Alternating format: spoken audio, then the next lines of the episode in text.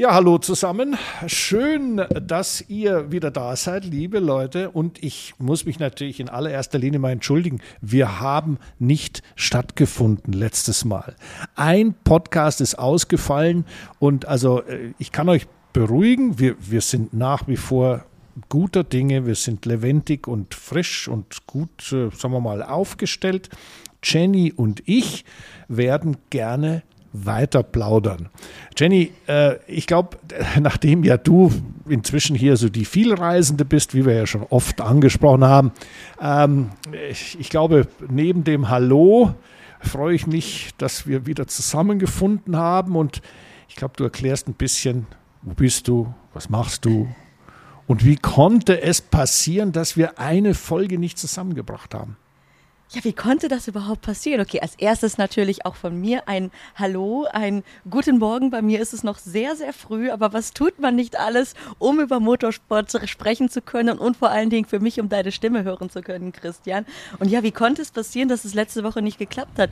Es ist, ich, ich weiß es eigentlich gar nicht so recht. Wir haben es versucht, aber dann durch die Time, äh, Time, durch die Zeitverschiebung war das, äh, irgendwie haben wir es nicht hingekriegt. Naja, also Reise, wir befinden es war Reisestress, es war, äh, wir, wir, sind, wir sind Kilometer weit voneinander getrennt, noch weiter als sonst, im Herzen natürlich vereint, aber es tut uns wirklich leid, wir haben es einfach zeitlich nicht hinbekommen. Ja gut, also sagen wir mal so, ähm, wir besprechen das ja immer wieder gerne. Jenny reist, Christian kümmert sich um die Autorennen und ähm, das Schöne an deiner Reisetätigkeit ist ja, dass es dich manchmal, ich sag mal, gar nicht mal zufällig, sondern ganz bewusst an die Rennstrecke treibt.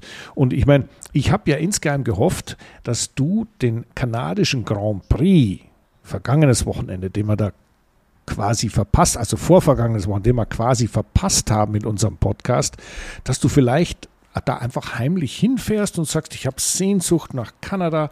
Ich, du hast ja gesagt, dir gefällt so gut dort in unserem letzten Podcast und schaust da einfach einmal vorbei und erst danach dich so ein bisschen Richtung Westen aufmachst, nach Los Angeles, da wo du ja fast schon ein zweites Zuhause hast und dann noch etwas weiter nach Norden ins schöne Portland, Oregon.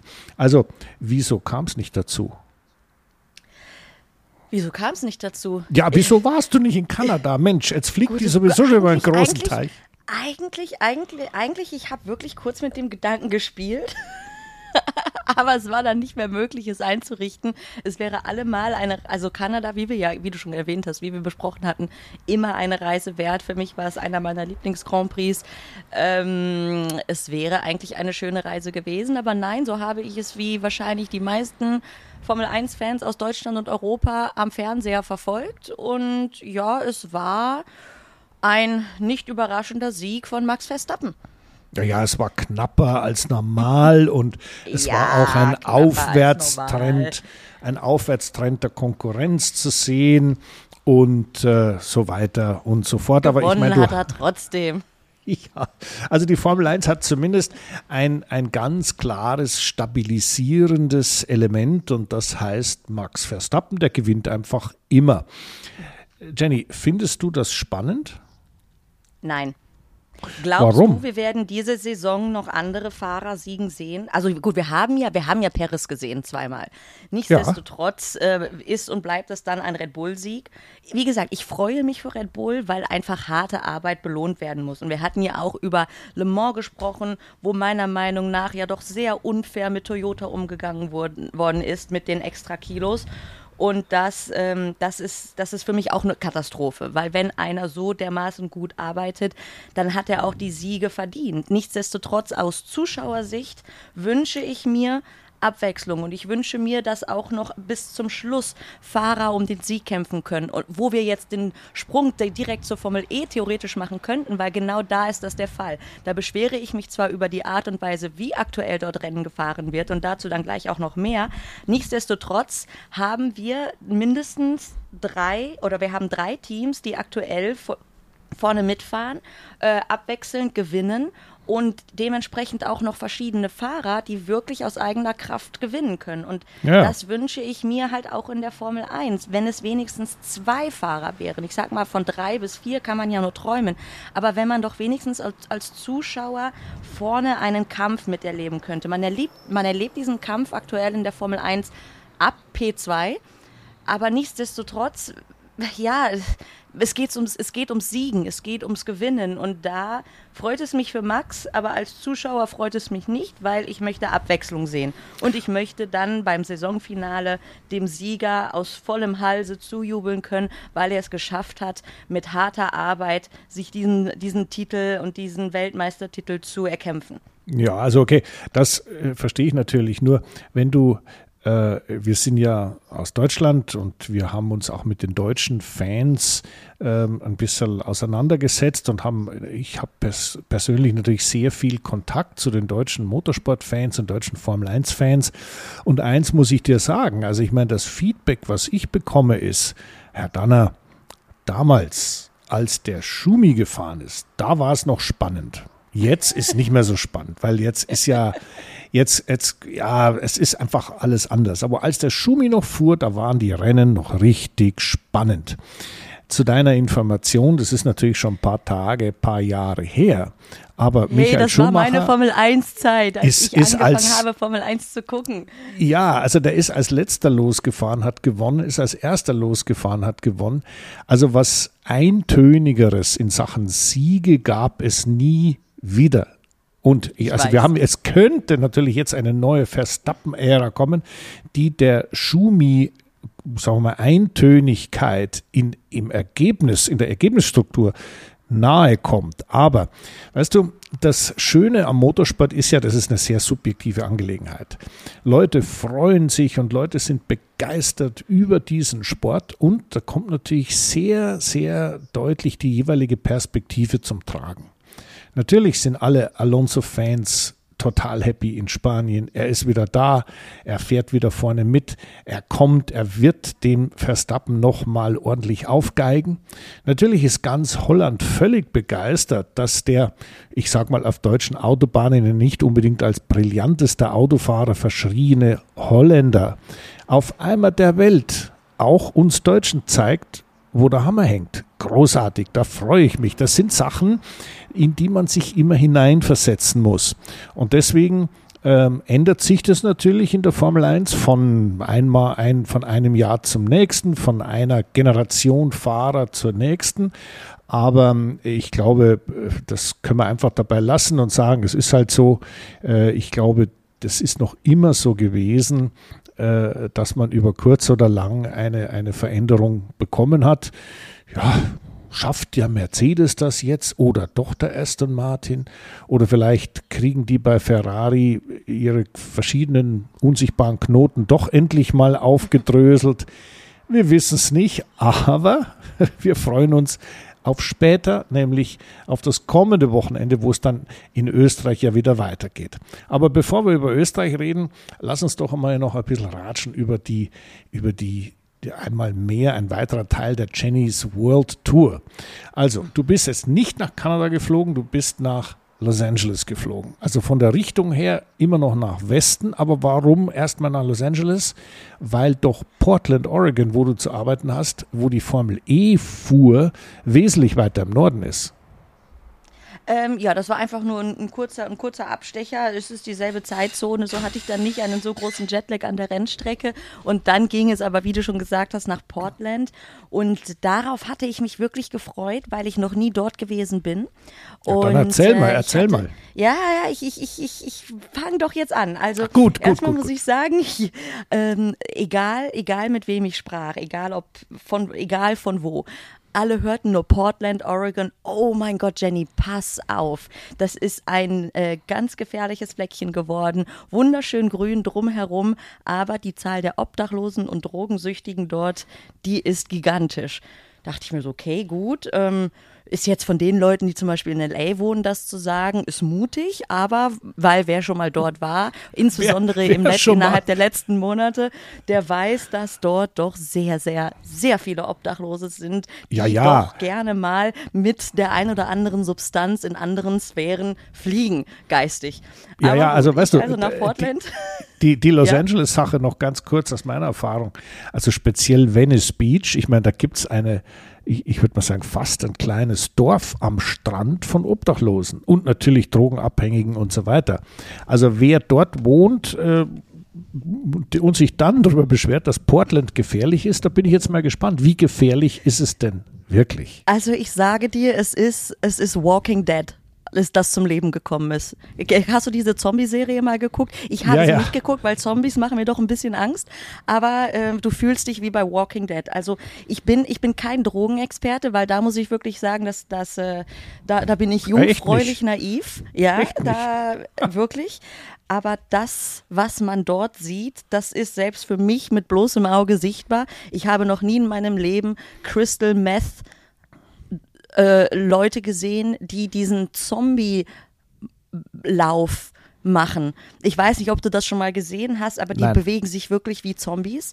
Äh, glaube mir, man will es eigentlich nicht sehen und das mitten auf der Straße. Also erstmal bei der Landung Portland, es ist es ist es ist ein es ist ein es ist so schade, weil du fliegst dorthin, es ist so schön grün für all die Menschen, die gerne wandern oder oder so so, so Hikes Joggen. machen.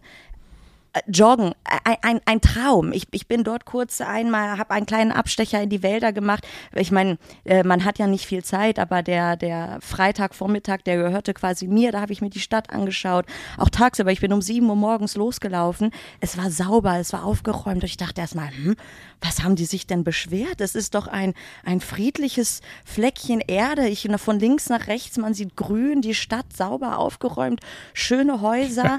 äh, am Donnerstagabend war ich in einem Traum von Restaurant, wunderbares Essen, das ich glaube, das beste Essen, das ich jemals in den USA gegessen habe.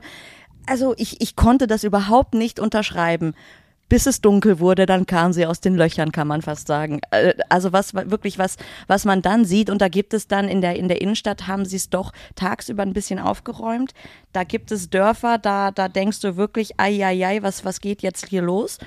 Und dann in der Nacht kommen die aber auch bis in die Innenstadt rein. Das, das klingt jetzt komisch, aber das kann man so wirklich in einem Satz zusammenfassen äh, es ist, es, es ist krass. Und was mir dann gesagt wurde, das habe ich aber noch nicht nach, noch nicht recherchiert, ob das wirklich stimmt, dass die sämtliche Drogen dort legalisiert haben. Also selbst Heroin ist dort legal und deswegen sind die wohl alle dahin gegangen. Aber Crystal Meth ist da ganz weit im Vormarsch und glaube mir, diese Droge, die sollte, die sollte keiner mal ausprobieren. Also nein, ja, nein, das, das sieht nicht schön aus. Also kannst du quasi die, die, die, ja, die, die Warnungen, die man an dich ausgesprochen hat, letztendlich bestätigen, äh, was das Umfeld da angeht. Aber äh, da Leider. bekommt man, ja, ja, bekommt man da an der Rennstrecke irgendwas mit? Weil ich bin ja auch schon in Portland gefahren, Indica, und hatte da einen riesen Spaß und hatte auch äh, im, im Ort, gut, das ist ein paar Tage her, ja, wann waren das? Ende der 90er Jahre, äh, da war das Drogenproblem noch nicht so sichtbar. Aber eins muss ich sagen, an der Rennstrecke war so oder so eine unglaublich tolle Atmosphäre. Äh, das ist ein sehr sportbegeistertes Publikum dort. Und äh, es war Full House damals, weiß ich noch genau, es war im Training auch schön Wetter, im Rennen hat es dann geregnet. Aber es war eigentlich eine, eine, eine klasse Strecke, relativ kurz für Indycar, äh, nur so dreieinhalb Kilometer, glaube ich, oder sowas ist die lang. Aber das ist ja dann für die Formel E wahrscheinlich eine ziemlich, äh, also für eine permanente Rennstrecke ist das eigentlich ganz gut, oder? Ähm, vom Publikum genau so war es. Wir sind morgens um 9 Uhr vom Hotel aus aufgebrochen zur Rennstrecke. Für uns, die, die Hospitality und das ganze Event eröffnete erst um 11 Uhr. Wir waren um circa 9.20 Uhr am Samstagmorgen, kamen wir dann an und die Leute standen Schlange. Das habe ich selten so erlebt. Das Event war auch komplett ausverkauft. Äh, von, von den Tribünen her, auch, auch der dann wieder diese VIP-Hospitality, der Boss Emotion Club, wo ich dann drin war, es war ausverkauft. Die Menschen kamen mit so viel Freude dorthin und das, obwohl ähm, in der, in der Stadt selber so gut wie keine Werbung stattfand. Das war auch recht, recht interessant zu sehen, weil auch da, finde ich, hat die Formel E in der Vergangenheit äh, doch einiges schleifen lassen. Es gibt ja jetzt einen neuen CEO, dazu will ich aber gleich mehr sagen. Aber man hat doch, was das Marketing und, und die ganze Werbestrategie angeht, meiner Meinung nach ist man, ist man falsch gefahren. Und ich bin dann, ich bin dann in, ins Hotel gekommen und beim Check-in, der Mann, der war ganz aufgeregt, weil, weil ich sagte dann natürlich, ja, ich bin von der Formel E hier. Meinte, oh ja, ich freue mich schon so, ich bin großer Motorsport-Fan. Aber sagt einmal, wer macht denn euer Marketing? Weil bei uns in der Stadt ist nichts. Und ich so, ja, überrascht mich nicht, aber gut, dass es jetzt nochmal wirklich so deutlich, zu, dass, dass ich es so deutlich hören kann. Und ich dachte nur so, oh weh, oh weh, hoffentlich äh, haben die Leute überhaupt auf dem Schirm, dass dieses Rennen stattfindet. Umso toller war es dann, dass eben schon Samstagmorgen so früh eine Schlange war, die, die, komplett, die, die komplette Strecke entlang, bis es da zu den Toren ging.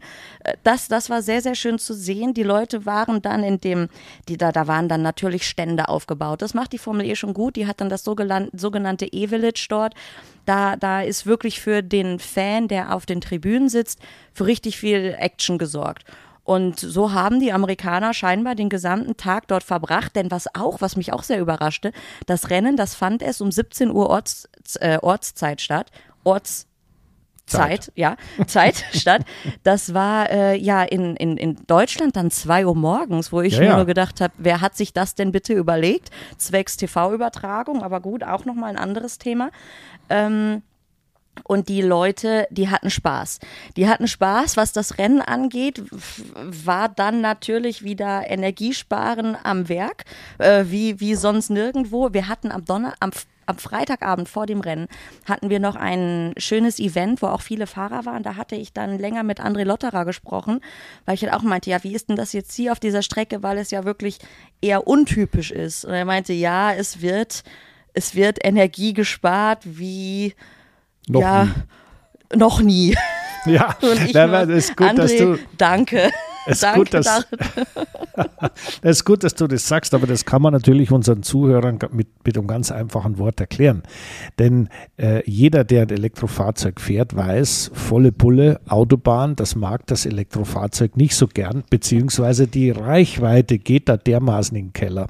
Das gibt es gar nicht. Und genau dasselbe gilt ja auch in, mit einer vorgegebenen Energiemenge für das Feld der Formel E-Autos. Und Portland, Oregon ist eine Strecke, da geht es doch ordentlich ordentlich geradeaus. Das, das sind ein paar, ein paar schnelle Ecken und Schikane und alles dabei, aber es geht doch viel geradeaus. Und dadurch kamen auch im Training die doch relativ hohen Geschwindigkeiten, über 270 ist man da gefahren mit einem Formel E-Auto. Was ich gut finde, dass da auch mal was vorwärts geht, aber halt nicht so lang. Und das ist genau das Problem, was man auf einer permanenten Rennstrecke, nicht auf so einem Stop-and-Go, Mickey-Maus-Kurs, den wir sonst immer haben, irgendwo durch eine Stadt durch, ähm, auf einer permanenten Rennstrecke natürlich viel eher hat. Und äh, da hat der André äh, Lotterer schon äh, dir das das auf den Punkt gebracht. Äh, ja, das wird viel Energiesparen bringen. Und jetzt lass uns mal drüber reden. Was heißt denn das für den Zuschauer und vor allem, wie reagieren denn die Zuschauer vor Ort? Denn offensichtlich hat ja der normale Portland Motorsport Interessierte erstmal überhaupt keine Berührungsängste mit der Formel E oder mit der Tatsache, dass da kein Krach ist oder kein Benzin verblasen wird. Achtung, wir sind immer noch in den United States of America. Und äh, das finde ich schon mal großartig, wenn du sagst, da war Full House, da war was los, die haben Spaß gehabt an diesem Event. Aber äh, wie kam das denn an, wenn die da alle äh, fünf, sechs, sieben Sekunden langsamer pro Runde fahren, ein halbes Rennen lang? Was merkt das der Zuschauer oder sitzt er auf der Tribüne und sagt, ach schön eng, wie es dazu geht? So, pass auf. Ich, ich habe ich hab wirklich nur gedacht, oh weia, die äh, geschwindigkeitsverwöhnten Indycar amerikanischen Motorsportfans, die den Sound und den Lärm gerne wollen und wahrscheinlich auch dann nicht unbedingt die, die größte Ahnung haben, aber Hauptsache Spektakel. Ich dachte nur, ei, ei, ei, hoffentlich, hoffentlich verstehen die nicht, was da abläuft.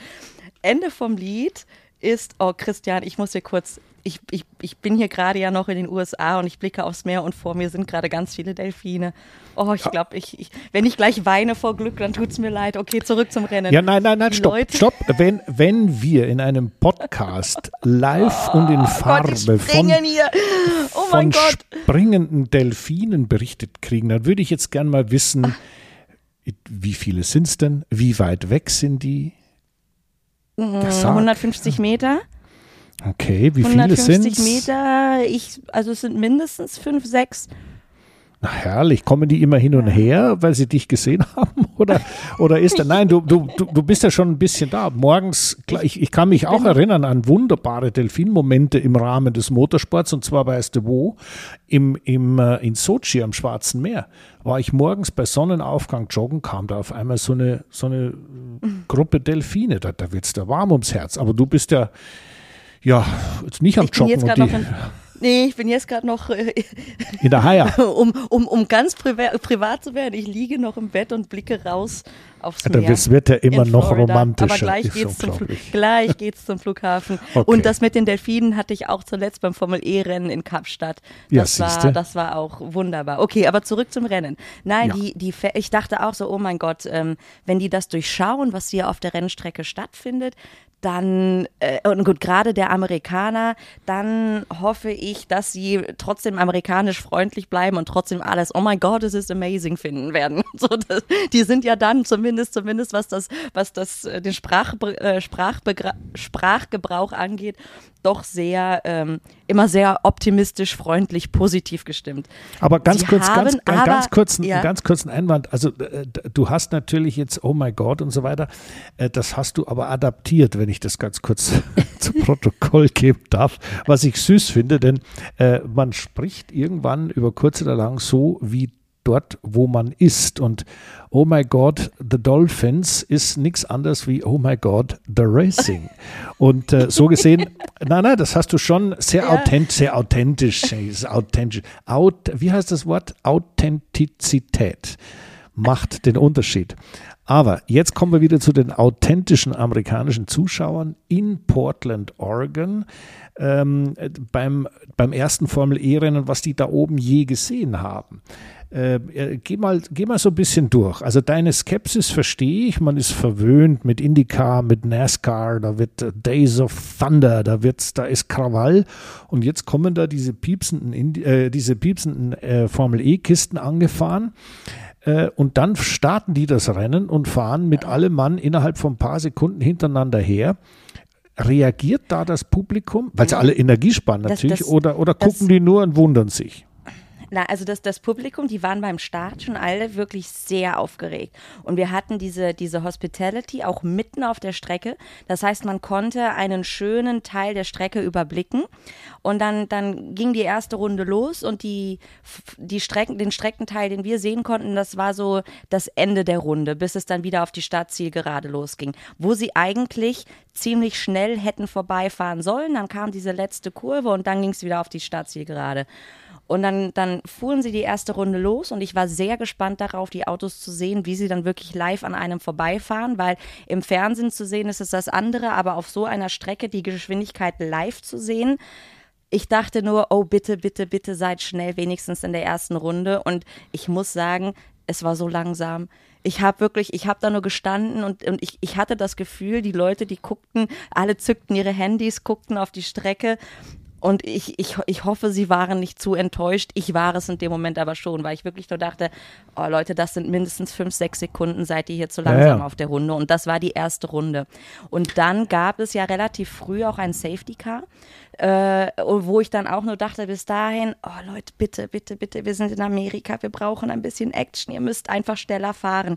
Durch diese Safety Car konnten sie dann aber ja Energie sparen über mehrere Runden, wodurch zumindest auch für mich gefühlt mehr als nur die letzten drei, vier Runden Gas gegeben werden konnte. Und das war am Ende Glück im Unglück, weil die Amis waren dann im letzten Drittel so begeistert, dass es am Ende einen Riesenapplaus gab als dann dass das Rennen gewonnen wurde, weil natürlich dann auch dieser Überhol über die Überholmanöver zum Schluss hin zwischen Porsche und und und äh, wer war das Envision, Envision das, das ja. ging natürlich dann hoch und hoch und runter rauf und runter und das hat den Amerikanern dann wiederum sehr gefallen. Und eben auch nochmal, um zurückzukommen auf das, was ich am Anfang schon erwähnt hatte, dieser Kampf, den wir da gerade in der Formel E sehen, zwischen diesen drei Teams und eben noch einer, einer Gruppe von Fahrern, das ist halt toll. Wir haben jetzt noch vier Rennen, zweimal zwei Doubleheader vor uns. Das heißt, dass der, der, der, der Weltmeisterkampf, der ist noch komplett offen. Ich hoffe natürlich, dass Pascal Wehrlein ein bisschen wieder in die Gänge kommt. Aber Porsche hat natürlich von der Geschwindigkeit her auch noch, noch die Chance, mit vorne mitzufahren. Ich das, das ist toll und um aber nochmal auf den Applaus zu sprechen zu kommen, das war auch toll.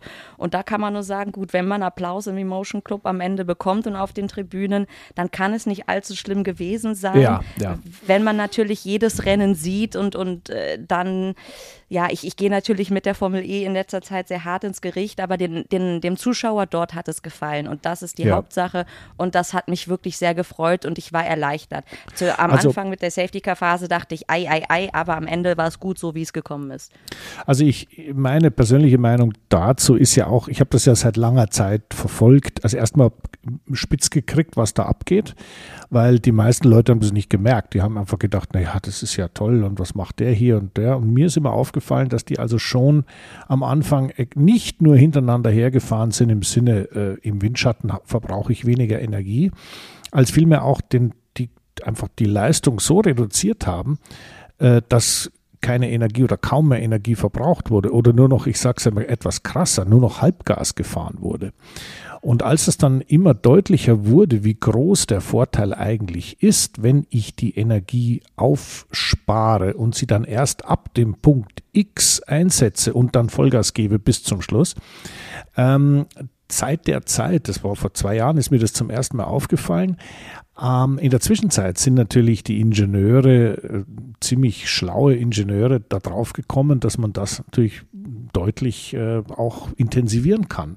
Und in der Zwischenzeit haben wir ganz klar Rennen, speziell wenn es viel geradeaus geht, denk an Sao Paulo oder jetzt in, in Portland, Oregon, ähm, die sind zweigeteilt. Da gibt es sozusagen eine Gruppenphase, wo sich das ganze Feld wie bei der Tour de France so vor sich hin bewegt und irgendwann kommt der Point of No Return. Da wird Gas gegeben. Und das muss man, finde ich, den Zuschauern halt ein bisschen näher bringen, ein bisschen erklären von Formel E-Seite, von Fernsehseite und so weiter.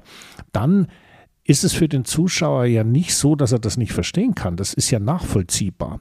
Es ist, und da bleibe ich dabei, wunderbarer Motorsport, aber Formel E ist eben anders als DTM, als GT, als Le Mans, als die Formel 1. Es ist Formel E. Und als solches finde ich, und wir sind wieder bei unserer Authentizität, sollte man, sollte man dabei bleiben, was man ist und was man kann. Und du, es freut mich sehr, dass die in Portland da so applaudiert haben und dass die das auch honoriert haben.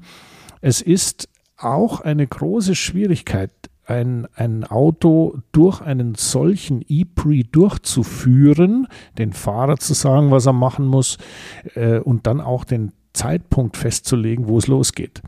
Nur die Formel E muss sich halt überlegen, will man äh, das in Zukunft irgendwie anders regeln? Will man da vielleicht äh, ja, darüber nachdenken, äh, eine, eine Zwischensprintwertung einzubauen und so weiter?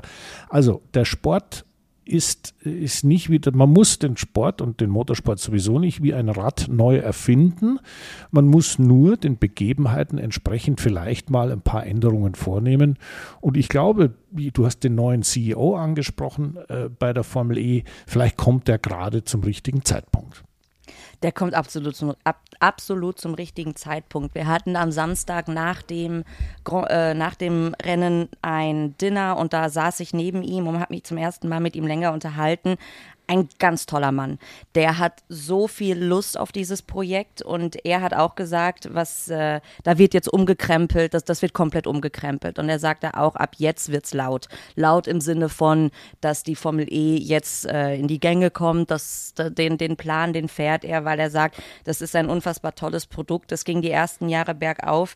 Der CEO der letzten Jahre hat äh, zur, zum Unmut aller Beteiligten nicht so agiert, wie es die Formel 1 verdient hat. Ähm, entsprechend sind die Rennen meiner Meinung nach auch was, was Zuschauer und Aufmerksamkeit an, angeht, etwas runtergegangen und ich hoffe sehr, dass das, was der ähm, Jeff Dodds mir erzählt hat, dass er das wirklich so umsetzen kann und wird.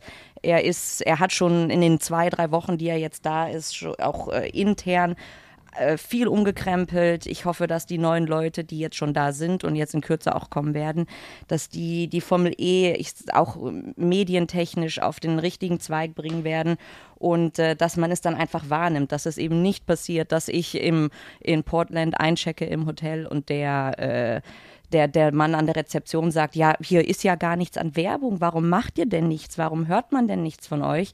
Ich hoffe, dass sich das ändern wird und dann natürlich viel entscheidender, aber das ist natürlich wieder äh, dann, dann Sache der, der Autos, der Entwicklung, dass dann auch im Zuge der Gen 3 Cars in den nächsten zwei, drei Saisons, dass das Rennen wieder etwas spannender wird, weil es ist kein Radsport. Ja, Strategie gehört dazu. Ja, auch mit einem Benzinmotor, der ist irgendwann leer, kann man nicht nur Vollgas fahren. Dass man taktisch agieren muss, ist klar. Aber es sollte nicht so offensichtlich sein. Und auch wenn jetzt Portland als, als äh, gesetzte Rennstrecke nicht typisch ist für die Formel E, so, ähm, so, so müssen die Rennen oder die Autos trotzdem für, den Blo für das bloße Auge, für den Zuschauer vor Ort, müssen sie schnell genug sein. Und da ähm, hoffe ich doch sehr, dass dass dann auch ich spätestens in der kommenden Saison wieder etwas beruhigter, freundlicher, fröhlicher über die Formel E sprechen kann und eben keinen, keine Tour de, kein Tour de France-Erlebnis bei einem E-Pre erleben werde. Ein bisschen, ein bisschen mehr, ein bisschen mehr Gas geben, ein bisschen mehr Überholmanöver. Ich habe auch zum André gesagt, ich so, André, ihr, es, ist, es ist für mich zum Zuschauen, tut es mir leid, weil ich kenne eure DNA. Ich weiß, ihr wollt vorne wegfahren und das, das ist aktuell nicht mein Sport, wo der Rennfahrer überholen lässt, nur damit er nicht vorne wegfährt. Ja gut, also wir sind da durchaus auf einer Wellenlänge, Jenny, und es zeigt einfach, dass eine andere Motorsportart mit anderen technischen Voraussetzungen auch einen anderen Umgang mit der Thematik erfordert. Und zwar, und das hoffen wir mal für die Zukunft, nicht nur für die Fahrer, die einfach eine Zeit lang langsam machen müssen und nicht überholen dürfen, weil das Energie kostet und die dabei natürlich einen dicken Hals kriegen, ähm, sondern auch die Organisatoren, die sich da was überlegen müssen, wie kann kann man diesem Thema entgegenwirken. Also, ich glaube, das sind genügend clevere Köpfe vor Ort. Wir haben ja auch unseren Dieter Gass, der ja in der Welt des Motorsports von der Formel 1 über die DTM bis, zum, bis zur äh, WEC alles schon gemacht hat, sehr erfolgreich gemacht hat und der auch die Formel E berät, ähm, der hat da mit Sicherheit auch schon ein bisschen Konzept in der Hinterhand. Also ich bin da ganz optimistisch, dass wir vielleicht sogar dieses Jahr noch da so ein paar Änderungen sehen werden. Du hast Rom angesprochen, da gibt es zwei Rennen und in London zwei Rennen, da bin ich auch wieder persönlich vor Ort und äh, dann schauen wir mal und werden mal alle ein bisschen motivieren, dass es besser wird. Und das Schöne an der Formel E ist ja, die hören wirklich zu. Man kann direkt mit den Leuten reden. Äh, die sind nicht ganz so weit weg oder abgehoben wie die Formel 1 Leute, die ja im ich sage jetzt mal, im, im Milliardenbereich tanzen. Gut, mit Dominikali kann ich persönlich sehr gut, den kann man immer anrufen, kann mit ihm immer kommunizieren. Aber äh, bin ich da eine ernstzunehmende Größe? Ja, für Deutschland vielleicht schon, aber insgesamt natürlich nicht. Und da ist, das ist anders bei der Formel E. Da kann man Erfahrung einbringen und das ist eigentlich sehr schön, weil im Endeffekt ist, ist die Geschichte immer dieselbe. Äh, mit ein bisschen Hirnschmalz kann man eigentlich ganz gut vorwärts kommen, wenn man es denn nur zulässt. Und da glaube genau. ich, du hast das angesprochen, sind wir mit der Formel E doch ganz gut aufgestellt. Ja, ja und äh, wie ging es dann weiter? Also du hast also jetzt den Applaus immer noch in den Ohren, den Applaus äh, in Portland, Oregon. Ähm, was sagst du zum Ergebnis? War schön eng. Cassidy gewinnt. Ja. Äh, äh Jake Dennis war Zweiter. Was, Gab es da irgendwas Besonderes oder waren die einfach gleich auf ungefähr? Ich glaube, der Costa war Dritter, gell? Genau, ähm, genau, genau. Da Costa war Dritter, so drei unterschiedliche Teams auf dem Podium. Auch, also was, was das angeht, war es eigentlich dann für die und mit Blick auf die WM schön spannend. Also da kann ich mich nicht beschweren. Sehr die gut. Die drei Jungs oder die drei Teams, die, die die Führende aktuell, äh, waren ja jetzt schon häufiger auf dem Podium die vergangenen Rennen über und da geht es, da ist Bäum, Bäumchen wechsel dich. Sehr gut. Also gut, und wie ging es dann für dich weiter? Weil die, die, weißt du, die Weltmotorsportreise von uns beiden ist ja, die ist ja unterschiedlich. Manchmal treffen wir uns irgendwo an der Rennstrecke, manchmal nur am Mikrofon. Aber du bist dann von Portland wieder nach Europa oder jetzt, Anni, jetzt bist du bei den Delfinen, nee, bei den Delfinen noch in Zwisch Zwischenstopp. Äh, ich, bin, ich bin schon mal weiter in die richtige Richtung geflogen und heute ist dann auch der Flug äh, nach Euro, zurück nach Europa. Ja, sehr gut. Und also dann, dann bin ich ab morgen wieder zu Hause. Das heißt, du bist wieder in der richtigen Zeitzone. Das heißt, wir, genau. wir laufen auch keine Gefahr mehr, dass wir aneinander vorbei telefonieren. Nein, das, das, wird nicht noch einmal passieren. Ja gut, also ich mache mich aber äh, dieses Wochenende doch noch ein bisschen auf die Reisen. Ich werde Le Mans Classic fahren, selbst fahren. Äh, ich habe das auf Instagram ja schon mal ein bisschen äh, gezeigt. Das Auto, ein BMW M1, die Fahrerbesetzung original von 1981. Ähm, das haben wir alles wieder äh, zum Leben erweckt, beziehungsweise den 80-jährigen Prinz Leopold von Bayern, den muss man nicht zum Leben erwecken. Der ist nämlich unglaublich fit und total gut drauf. Und diese Mannschaft, die original 1981 das Rennen in Le Mans gefahren ist, mit diesem Auto, mit dem BMW M1, fährt jetzt genauso mit genau dem Auto wieder in Le Mans.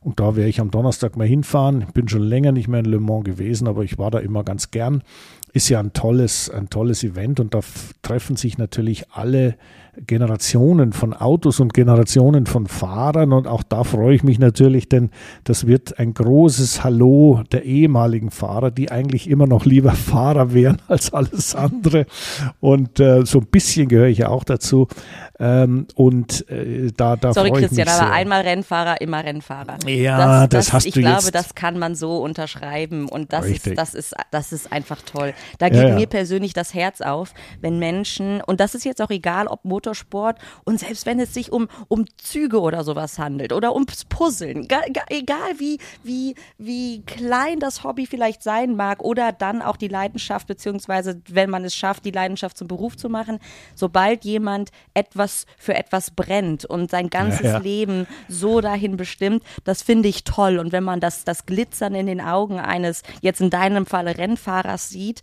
egal wie alt, egal wie groß oder klein die Karriere gewesen sein mag, diese Leidenschaft und dieses Brennen für etwas und in deinem, unseren Fall für den Motorsport, das ist für mich, je, da geht mir persönlich das Herz auf, diese Sehr Freude schön. in den Augen der Menschen zu sehen. Ja, und insofern, egal wie alt man ist oder wie schnell oder wie groß oder klein die Rennserie sein mag, in die Formel 1 schaffen ist nicht, nicht viele, aber wenn, dann, äh, dann meistens zu Recht und auch die ganzen Kategorien, die da drunter sind. Nein, es macht einfach Spaß, genau diesen Menschen mit dieser Leidenschaft zuzuschauen. Und also auch den werde, Ingenieuren.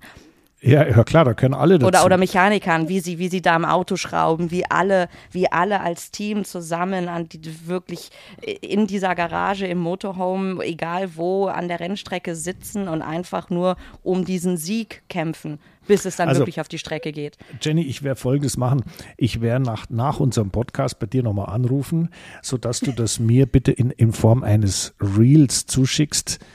Und vor allem, was ich gerne wiederhören würde, ist das Glänzen in Christian Danners Augen, wenn er über das oh. Rennfahren spricht. Ja, das würde ich, also das kann man ja, das, das ist ja so, sagt, du bist ja ein Marketingbotschafter für Ex-Rennfahrer. Und ich meine, als solches, ich meine, bist du unbezahlbar, das ist mal ganz klar. Und äh, freue ich mich schon mal sehr. Bin gespannt, äh, ob wir das hinkriegen, weil ich würde es dann auch sofort veröffentlichen, weil das muss man ja, das ist ja ein echtes, ist ein echtes Marketing-Tool, ja. Ähm, ja aber, aber, aber wahr muss wahr bleiben. Und dein ja, Glänzen in den Augen, das werden wir ja Gott sei Dank dann jetzt auch am kommenden Wochenende sehen können. Ja, ich versuche es zu dokumentieren. Aber wir haben auch noch ein bisschen Formel 1 auf dem Kalender. Wir haben ja den österreichischen Grand Prix. Und äh, der österreichische Grand Prix in Spielberg war ja früher der sogenannte Österreich-Ring, dann war es zwischendrin mal der A1-Ring und eigentlich äh, zu neuer, echter, wirklich toller Blüte ist ja diese Rennstrecke in der Steiermark erst gekommen, als es der Red Bull Ring wurde, als äh, Dietrich Mateschitz die Strecke gekauft hat, renoviert hat und auch das ganze Umfeld dort richtig toll, infrastrukturmäßig, hotelmäßig, auch vom Angebot her dramatisch nach oben entwickelt hat und zwar sehr fanfreundlich, äh, sodass man jetzt eigentlich sagen kann, der Österreich Grand Prix am Red Bull Ring ist eigentlich das Fan-Event schlechthin.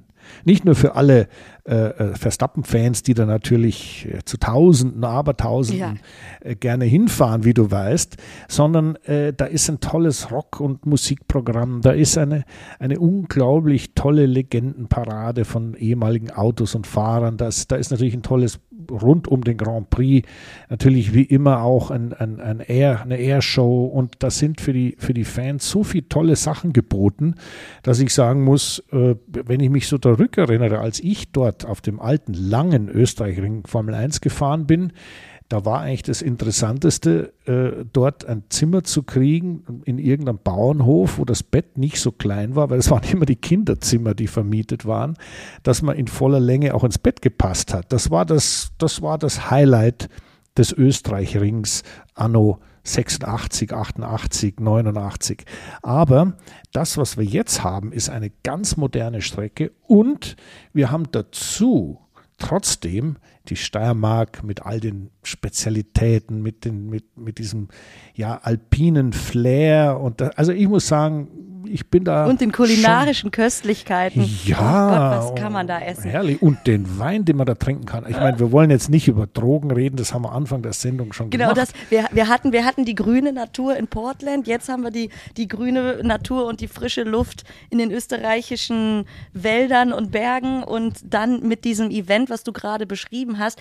Aber so sollte es doch sein. So sollte meiner Meinung nach ein Formel 1 Event oder generell jedes Event sein, dass, dass den Fans an der Strecke neben ja. tollem Racing auch, auch noch mehr geboten wird, weil die reisen dorthin. Die Formel 1 zieht sich über mehrere Tage, was auch toll ist. Und wenn dann dort Konzerte äh, gezeigt werden und, und viel drumherum und natürlich alles, aber mit dem, mit, mit Blick auf den Motorsport und auf das Racing, dann ist das doch toll. Dann ist das einfach ein vier, fünf Tage Event, wo der Mensch am Ende glücklich mit strahlenden Augen nach Hause fährt. Und äh, ich bin, ich, ich, ich, bin gespannt, was wir dort sehen werden. Natürlich ja, ja. viel, viel Orange, viele, viele Verstappen-Fans. Die Frage. Red Bull, äh, Heimstrecke. Aber auch für europäische äh, Fans ist es natürlich mit dem Auto erreichbar. Und äh, ich, ich, ich freue mich drauf. Das ist, das ist ein schönes Event, das, auf das ich mich im Fernsehen freuen werde. Jenny, die Frage ist ja, fahren da wieder nur die Verstappen-Fans glücklich nach Hause oder alle?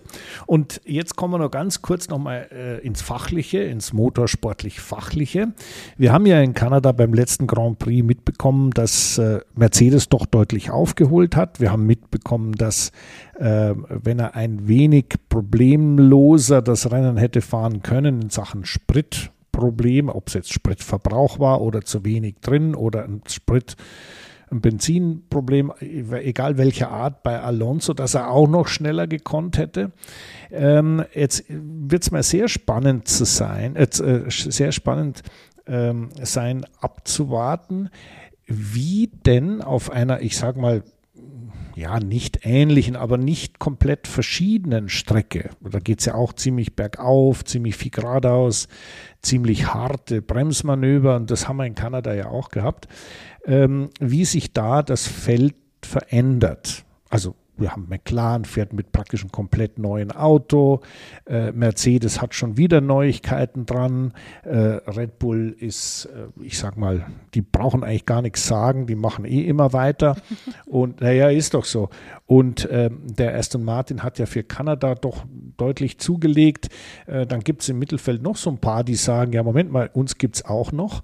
Zum Beispiel die Roten aus äh, Maranello, die auch in, in Kanada eigentlich das ist zwar jetzt ein bisschen abenteuerlich gewesen, aber die eigentlich, die gesagt haben, ja, wir waren eigentlich das schnellste Auto.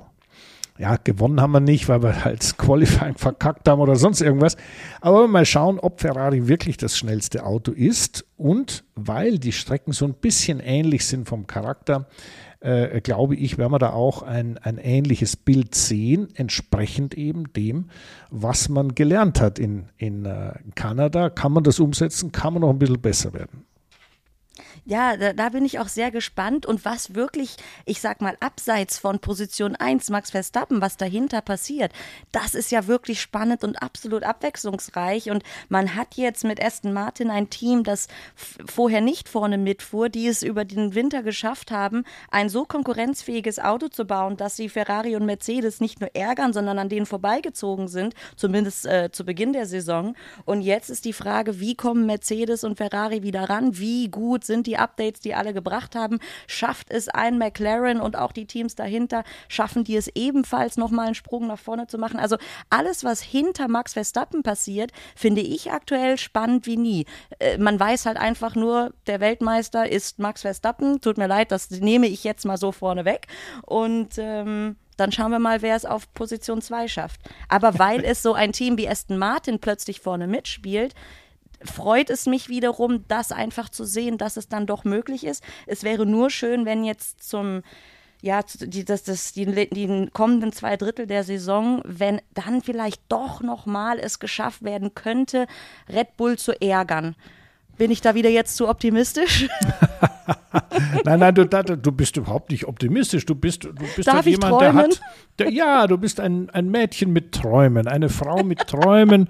und das finde ich sehr sympathisch. Und das ist ja auch das, was dem Formel 1-Fan auch immer ein bisschen nahe geht, ist ja dieses Träumen. Was wäre, wenn mein Leclerc ach, seine Augen doch noch ein bisschen schneller fahren könnte und der Ferrari nicht kaputt geht.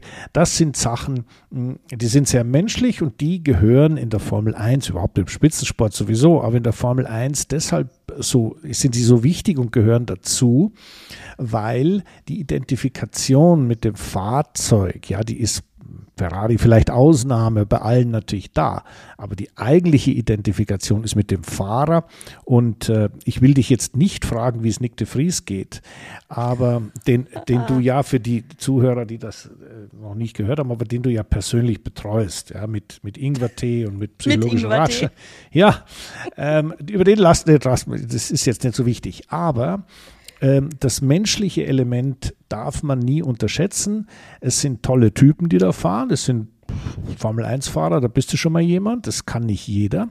Aber die, ich sage jetzt mal, diese, dieses menschliche Element zu sehen, wie ein Alonso auf einmal aufblüht und total happy ist und natürlich schon auch mal einen Fehler gemacht hat, ja, und sich ein bisschen am Auto vertan hat, kann alles passieren, wie wieder andere, wie ein Seins das ganze Rennen eigentlich nur meckert und schimpft, äh, wie äh, andere Leute sich wie Lando Norris auf einmal furchtbar wundern, dass das doch nicht so einfach ist, was sie jetzt ein paar Jahre lang in der Formel 1 gelernt haben, nämlich dass man praktisch aus dem Stand vorne fahren kann.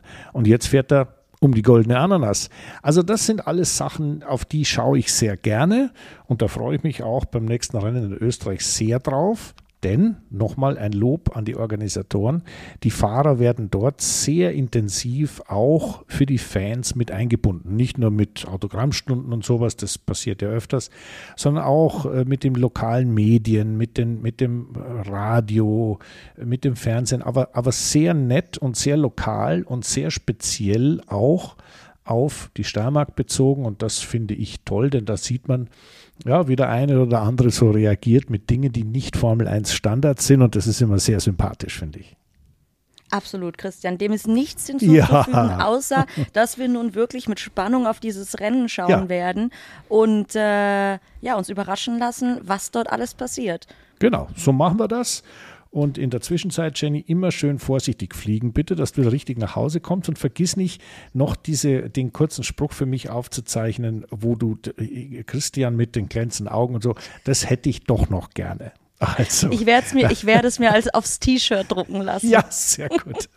Also, dann sagen wir Tschüss an alle, die zugehört haben und wir freuen uns auf die nächste Woche. Und Jenny, für dich einen guten Heimflug. Danke sehr. Und noch einmal auch ein großes Entschuldigung von unserer Seite, dass ihr letzte Woche ohne uns auskommen musstet. Das äh, wird, wird so bald nicht wieder passieren. Also alles Gute, viel Spaß am Wochenende. Dir vor allen Dingen, Christian, auch viel Spaß im Auto. Und wir freuen uns dann auf das, was du uns danach berichten kannst, wie es war. Das mache ich.